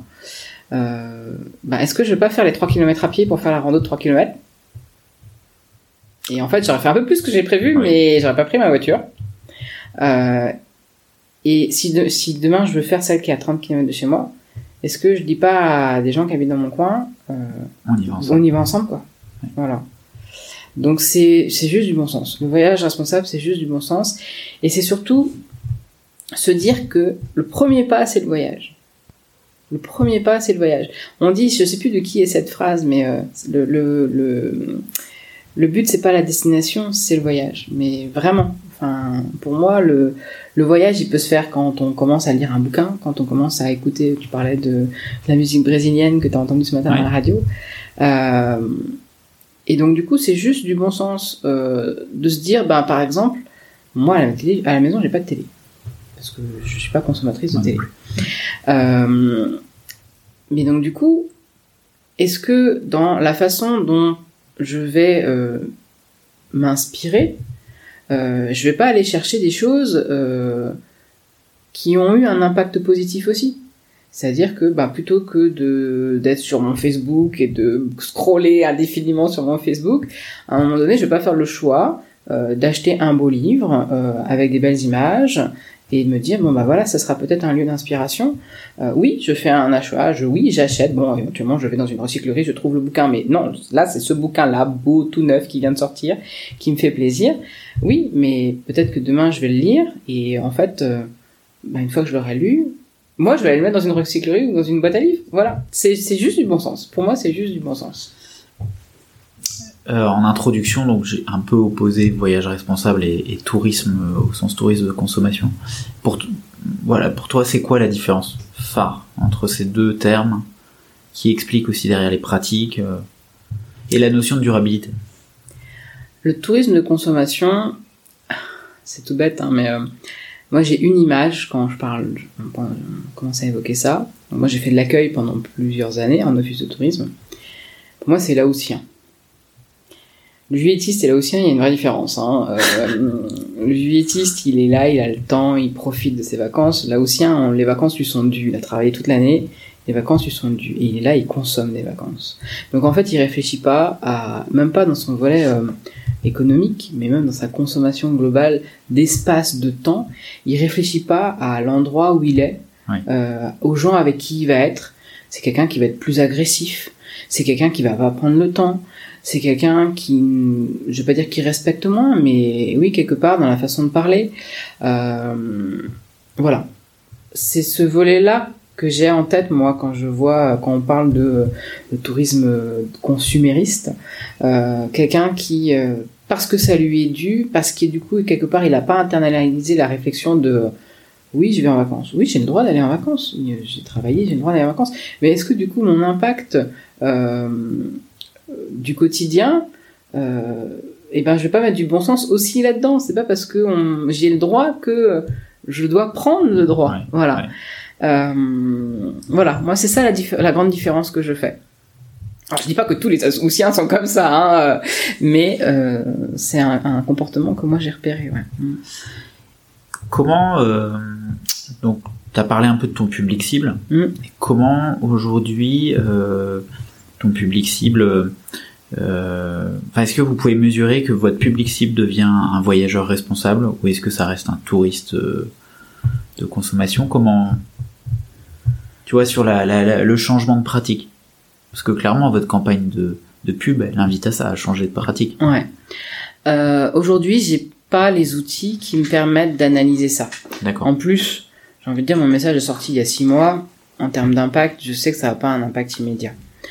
Euh, par contre, c'est plus dans des... Hum, là, on a fait cette année, en 2022, une grande étude de hum, qualitative sur quel tourisme vient, euh, quels touristes viennent en Bretagne. Ça, c'est une étude qu'on a fait au niveau régional. Il y a une belle exemple de, collaboration. Euh, et dans les questions qu'on a, on a justement ces questions de pourquoi vous êtes venu, qu'est-ce qui vous intéresse dans les vacances, quelle est votre pratique des vacances. Et donc là, on aura en 2023 des éléments un instant T de pratique. Et en fait, cette étude-là, on l'a faite en 2016 aussi. On l'a faite tous les 5 ans. Et justement, c'est dans la comparaison, voilà, à un moment T, je parlais tout à l'heure d'études plutôt de notoriété pour voir quel impact on avait, mais dans le changement de pratique, ces outils-là, en fait, se passent aussi. Euh, donc, on aura des éléments de réponse euh, en 2023, mais je n'aurai jamais le culot de dire que c'est ma campagne qui va influer les réponses des gens qu'on a qu'on a audités en 2022.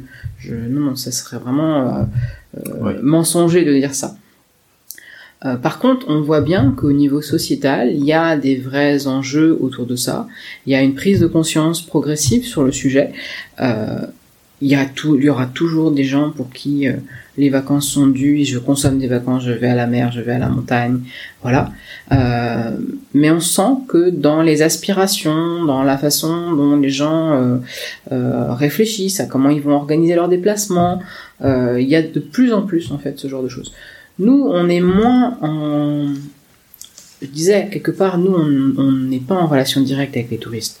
On a une action très macro. Euh, par contre, on le sent dans les offices de tourisme, dans les demandes qui euh, sont de plus en plus présentes. Euh, ben voilà, la randonnée, la demande de randonnée, elle est très très forte. Elle a toujours été très forte en Bretagne, mais de plus en plus. Voilà, des gens qui veulent revenir à je sais pas si c'est du non-consumérisme, parce qu'on peut consommer une randonnée comme on peut consommer autre chose, mais peut-être qu'on fait le choix de, bah, plutôt que d'aller faire un, parc d'attractions, on va plutôt aller faire une belle balade le long du GR. Ça répond pas à la problématique de surfréquentation du GR, mais voilà, le choix était peut-être un petit peu différent. C'est peut-être le rapport à la nature qui est, euh, que les gens souhaitent davantage et euh, exacerbé aussi par, par le Covid. Aussi, ah, complètement. Mm. Que euh, j'avais une question pour celles et ceux qui qui sont pas du tout convaincus par le voyage responsable. C'est quoi les arguments? Les arguments du voyage responsable. En fait, moi, j'ai même plus d'arguments à donner puisque, comme je disais tout à l'heure, pour moi, la notion de, voyage responsable, c'est le voyage normal. C'est même pas. Euh, J'ai l'impression que c'est presque l'inverse. Il faut, il faut argumenter pour nous dire, oui, oui pourquoi on, ne voyage pas de manière responsable? Pourquoi tu voyages comme ça? Pourquoi tu prends ta Porsche pour aller faire le tour du village? En fait, moi, c'est plutôt ce, c'est une non-question, et donc du coup, c'est plutôt une question dans le sens inverse euh, pour moi. Euh, bon, après, c'est sûr que ça convaincra pas les sceptiques, ma façon de répondre, mais c'est vrai que du coup, le... En tout cas, je n'ai jamais voulu, dans les messages que l'on donne, que mon message soit une injonction complémentaire. Euh, je trouve que l'injonction emmène euh, à la confrontation et à quelque part euh, l'expression facilitée d'un non. Donc si on ne pose pas de questions, si c'est normal, si ça coule de source, eh bien, on suit le mouvement en fait. En tout cas, moi, c'est ma représentation de comment emmener les choses. Et qu'est-ce que tu conseilles aux territoires qui ont recours aux anciennes pratiques? J'explique un peu anciennes Mm. pratiques. euh, euh, bah, on est en plein dans le marketing. euh, euh, en effet, on fait des campagnes d'affichage sur le métro parisien, on fait des campagnes d'affichage dans le métro rennais, etc. Euh, et on, on- promet, euh, voilà, on promet, on promet quelque chose. euh, C'est un exemple. euh, moi, j'habite non loin d'une d'une ville assez touristique et où aujourd'hui on en fait la promotion en disant euh, euh, venez en Italie tout en restant en Loire-Atlantique. Bon, euh, voilà, c'est les élus euh, vont sûrement se reconnaître, mais euh, si, si tu veux, pour moi ça c'est des pratiques anciennes, tu vois. Mm. Euh, comment euh, et d'ailleurs on n'a pas parlé de démarketing, tu vois, mais est-ce que vous, vous est-ce que c'est un, un concept qui te parle, est-ce que vous le pratiquez? Enfin voilà, il y a plusieurs questions dans ma question, mais Alors, je vais répondre à celle qui est le plus facile. Ouais. Le démarketing, non, on fait pas de démarketing. ok. Parce que nous, on n'est pas en surfréquentation sur l'ensemble de notre territoire. On a un enjeu, justement, de, d'équilibrage de flux. Donc, non. on Par fait contre, euh, Pointe du Groin à Cancale ou autre, bah, ça sera pas le, le, le, le sujet de nos films, quoi. Oui. Ça, c'est sûr. oui. Voilà. Ok. C'est pas du démarketing, c'est des choix marketing. Hmm. Euh, sur les anciennes pratiques, moi, je suis partagée parce que ça dépend, en fait, du, du besoin. Et ça dépend du portage politique. Euh, un territoire qui est inconnu, qui est méconnu, euh, qui a besoin de construire sa notoriété, ces anciennes pratiques, ben, quelque part, elles marchent. Donc oui, euh, c'est pas forcément des placements éthiques. Oui, ça demande beaucoup d'argent. Mais si le retour sur le territoire, in fine, est là, ça fait vivre un territoire économiquement, socialement et que, environnementalement parlant, la démarche reste durable. Euh, par contre, si c'est pour euh, un territoire qui est déjà en surfréquentation, euh, qui euh, où on sent un mécontentement euh, du local, quel, quel que soit son, son statut, euh, pour aller chercher des euh, clientèles qui sont euh, lointaines, donc du coup avec un impact euh, euh, carbone important. Euh, bah oui, là, mais en fait c'est encore une fois la question de bon sens. Mais parfois la question de bon sens est à contrario de l'égocentrisme. Et si on est égocentrique, bah on voit plus le bon sens en fait. Euh, pour exemple, et ça c'est vraiment un truc, euh, la route du Rhum. Route du Rhum, événement international dans la course transatlantique, qui draine 1,5 million de personnes sur trois semaines. Donc on est sur de la surfréquentation, euh, voilà. Qui a quand même une aura euh, qui fait que pendant quatre ans, tous les quatre ans, on reparle de Saint-Malo dans tous les médias internationaux, et voilà. Ben, 50% de la fréquentation est bretonne. Ben, du coup, euh, et elle est même de mémoire brétilienne. 50% de la fréquentation est brétilienne. D'accord. Bon, bah en fait, euh, il y a peut-être des choses à creuser quand même. Nous, pour porter notre message, on s'était dit à l'origine, Saint-Malo, bah non, route du Rhum, sur événement, euh, euh, les clientèles qui viennent, ça nous intéresse pas, c'est hors territoire, euh, c'est Saint-Malo quelque part, la, enfin la route du Rhum, c'est presque à mettre dans les anciennes pratiques tellement c'est Oui. ancré, voilà, dans ce qu'on ce qu'on échange là. Bah, en fait, quand on regarde la fréquentation, bah, on se dit, bah en fait non, notre cible elle est là, c'est un lieu qui de toute façon euh, on travaille dans un écosystème, on n'est pas tout seul à prendre des décisions. La route du Rhum, à moins d'un crash économique catastrophique, continuera de perdurer. Donc, ben, à un moment donné, il faut aussi être raisonnable, avoir du bon sens. Ça a lieu de toute façon. Euh, Est-ce que euh, on profite de trois semaines là à fond et on sait que l'impact est important, plutôt que de travailler sur 6, 10, 15 semaines l'impact, on ne sait pas quel impact on aura. Voilà. En fait, c'est des choix à faire. Euh, donc, je suis pas contre les anciennes pratiques en termes de marketing, en termes de voilà.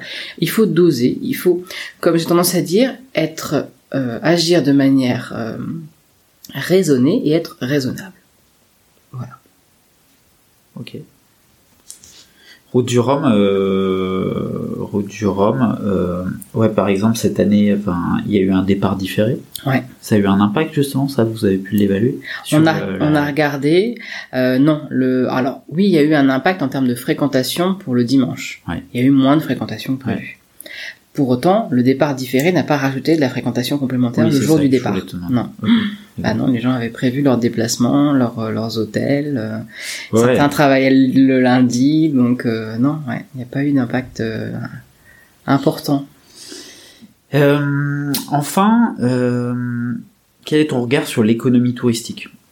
Pour la Bretagne Alors, tu vas me dire, mais si les chiffres sont bons, mais j'ai quand même été sur le CRT, c'est un secteur essentiel, ça représente à peu près 10% du PIB. Mm. Mais, euh, alors j'utilise un mais, euh, c'est moins de 70 000 emplois et c'est souvent saisonnier. Mm. Euh, quel est ton regard là-dessus, sur cette économie touristique?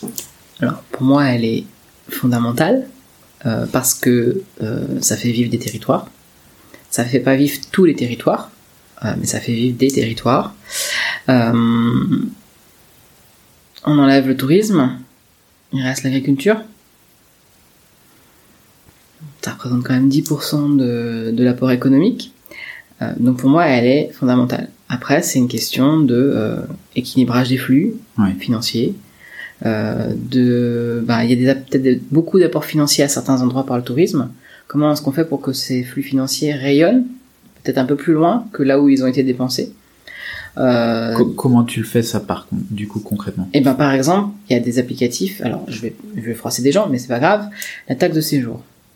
La taxe de séjour, c'est le touriste qui la paye. Oui. Elle est généralement collectée par l'équipement euh, d'hébergement, euh, et ensuite elle revient à la collectivité. Quand on prend Elle vous revient à vous du coup? alors Ou elle revient au... taxe de séjour, elle est locale. Ensuite, on a la taxe additionnelle de séjour, qui peut être une taxe départementale, qui est en place en Ille-et-Vilaine. C'est sûr que l'on va récolter plus de taxes additionnelles à Saint-Malo et à Rennes. Oui. Pour autant, cet argent-là va servir à financer des choses hors de ces territoires. Oui. Donc pour moi, là, on est dans un cercle vertueux de consommation touristique. D'accord. C'est un des exemples.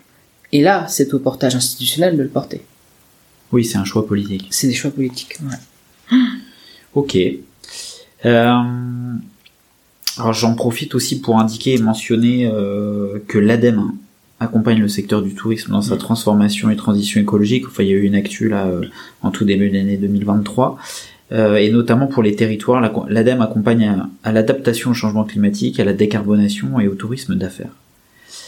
Euh, sur le tourisme, sur le voyage responsable, pardon, je voulais juste, c'est quoi les limites pour toi aujourd'hui? Qu'est-ce qui fait que tout le monde n'a pas forcément ce bon sens? Que certains, alors, une, je- je- une je- conscience collective. C'est la conscience Et individu- individuelle in fine, quoi. Ouais. Mais on va dans le bon sens. On va dans le bon sens. Je pense que je suis l'exemple euh, le plus marquant. Il y a cinq ans de ça, on parle de durable. Je me dis, arrête avec tes bêtises, là, pour pas dire un autre mot, euh, tu m'énerves, euh, laisse-moi tranquille, quoi. Et en fait, voilà, c'est parce que euh, j'ai été accompagné, mais de manière très euh, naturelle, par des amis qui étaient déjà sensibles à ça. Marina, euh, peut-être dans ce sens, ça, euh, à titre perso, hein. euh. Et en fait, voilà, j'y suis venu progressivement. Mais parce que c'était tellement naturel pour d'autres que ça est devenu na- naturel pour moi. Et je pense que c'est comme ça qu'il faut qu'on le travaille. Mais j'imagine que dans ta pratique, si je reprends le cheval, ouais. t'allais pas faire 300 km pour te dire je vais faire du cheval sur la plage en Normandie. Non, déjà ça me coûterait trois fois trop cher. Voilà. et, et du coup, t'étais quand même dans une pratique euh, locale.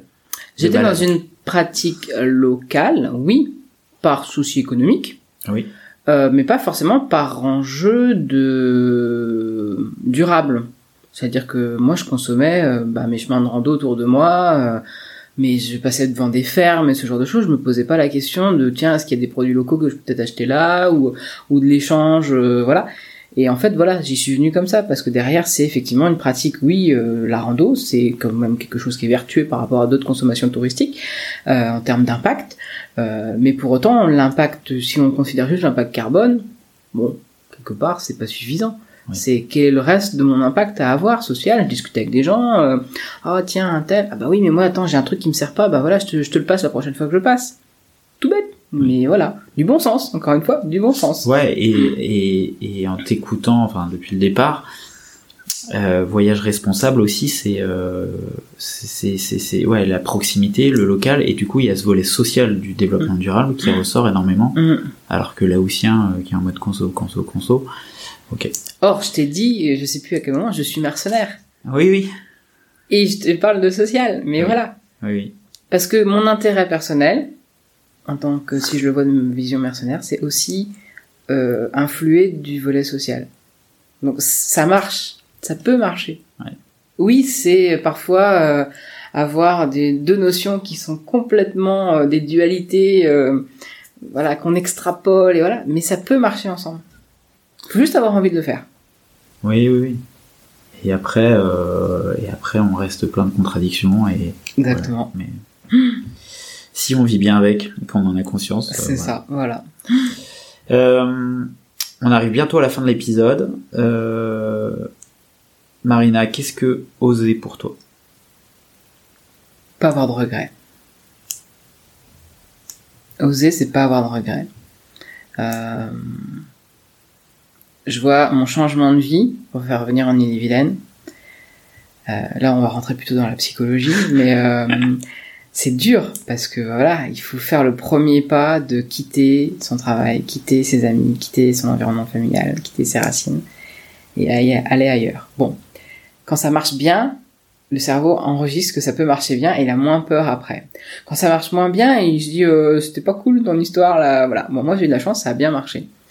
Mais du coup, voilà, pas de regrets, faut aller de l'avant. Et on peut avoir des remords, mais si on a fait ce qu'il faut, on n'a pas de remords.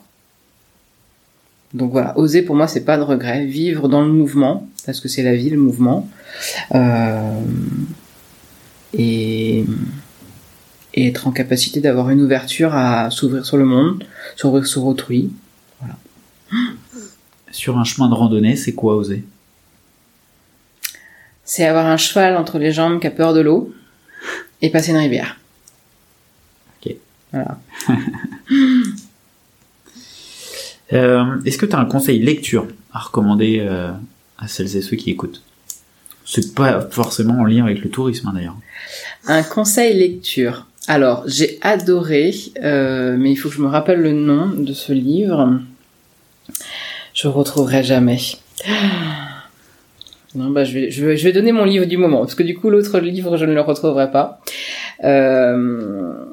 C'est un livre de développement personnel. Euh, tu es une fille badass. sur oser affronter ses peurs et, euh, et, et oser aller plus loin, justement sur euh, le fait d'oser et de d'assumer qui on est jusqu'au bout des ongles. Tu es une fille badass. Ouais, je crois que c'est ça le titre. Euh, Il y a le badass dans le titre. Alors après, c'est peut-être pas une fille badass, mais euh, voilà. Euh, c'est la première fois que j'entends ce terme-là. Mm. Ça veut dire quoi, badass? Badass, c'est tu déchires tout, quoi. D'accord. Ouais. Badass. Euh, de toute façon, je mettrai ça en, en description de l'épisode. Je Euh, t'enverrai peut-être le. Je prends une photo du du, du livre ce soir. Euh, voilà. Euh, quel est ton endroit ressource Euh, Si t'en as un. J'ai, j'ai, oui, j'en ai un. Oui, j'en ai un. J'y vais dès que je, dès que je peux. Euh, je vais le dévoiler, même si je veux pas qu'il soit sur, Fréquenté. surfréquenté. C'est pas grave. Euh, c'est une plage. Donc, je parlais que j'allais moi me promener à la plage euh, en marée basse. C'est une plage. Euh, la plage de Kerieg. Donc, Kerieg, ça s'écrit K-E-R-R-I-E-G. C'est du breton. C'est à Tré-les-Vernes. C'est sur la côte de Granit Rose. Euh, mes grands-parents habitent à 300 mètres. C'est là où j'ai passé toute mon enfance à la plage euh, et avec des super paysages. Il pleut, c'est magnifique. Il y a du soleil, c'est magnifique. euh, voilà, c'est mon lieu de ressourcement. Tu voyages à partir de ce. Ah, mais je voyage même pas quand j'y suis. Je voyage dès que je mets le premier pied, premier pied de la maison pour sortir pour aller là-bas. Ok. C'est voilà, mon voyage à moi, c'est là-bas. Mm. Euh, enfin, je te propose qu'on inverse les rôles. Voilà, si t'as une question à me poser, euh, quelle serait-elle? Quelle est-elle? Eh bien, c'est quoi ton prochain voyage responsable? Mon prochain voyage responsable. Euh...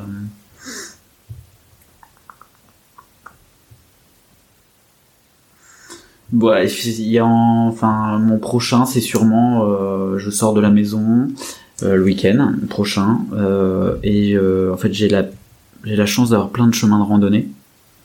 Alors ça fait pas depuis très longtemps que j'habite là où j'habite, ça fait euh, quelques mois, mais euh, quel euh, quel bonheur de découvrir de nouveaux chemins en fait.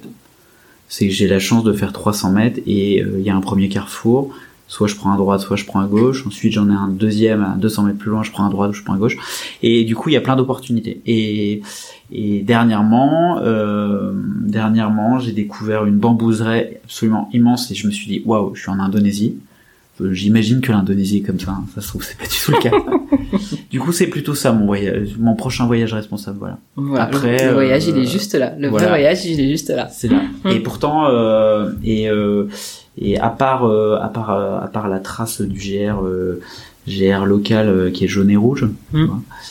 il n'y a pas de communication hein, particulière, mais euh, voilà, il est juste là. Mm. Ok. Euh, Qu'est-ce qu'on peut te souhaiter pour la suite? De la réussite. Ouais.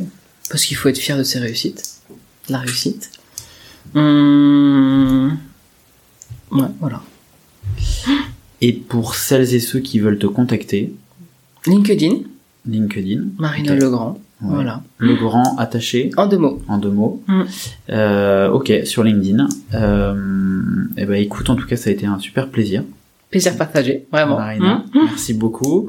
Euh, J'espère, en tout cas moi, ce que je retiens de l'épisode, euh, il y a l'aspect inclusion très importante, euh, qui là aussi est un vrai choix politique, mais euh, euh, je retiens beaucoup le terme de l'inclusion. Euh, sur cette notion de voyage responsable aussi, en fait, on a tous le choix d'être responsable, de, de voyager, de partir. Euh, c'est aussi une prise de... Alors, tu as parlé de développement personnel tout de suite, mais c'est aussi, je pense, un état de conscience, en fait. Un état de conscience au présent, euh, partir avec ses collègues en voiture et je ne sais, je ne sais pas où aller, euh, écouter une musique, etc. Et qu'en fait, on peut tous faire un voyage au quotidien, euh, voilà. Euh, bah, en tout cas, merci beaucoup Marina, et puis euh, et puis à très bientôt À bientôt. sur les chemins de randonnée. Voilà. Super, vous voilà arrivé à la fin de l'épisode, j'espère que celui-ci vous a plu. Si c'est le cas, je vous encourage à le partager sur vos réseaux sociaux et à mettre 5 étoiles au podcast sur Spotify ou Apple Podcast. N'hésitez pas non plus à m'écrire ou à me proposer des sujets en m'interpellant directement sur les réseaux LinkedIn, Twitter ou Instagram. À bientôt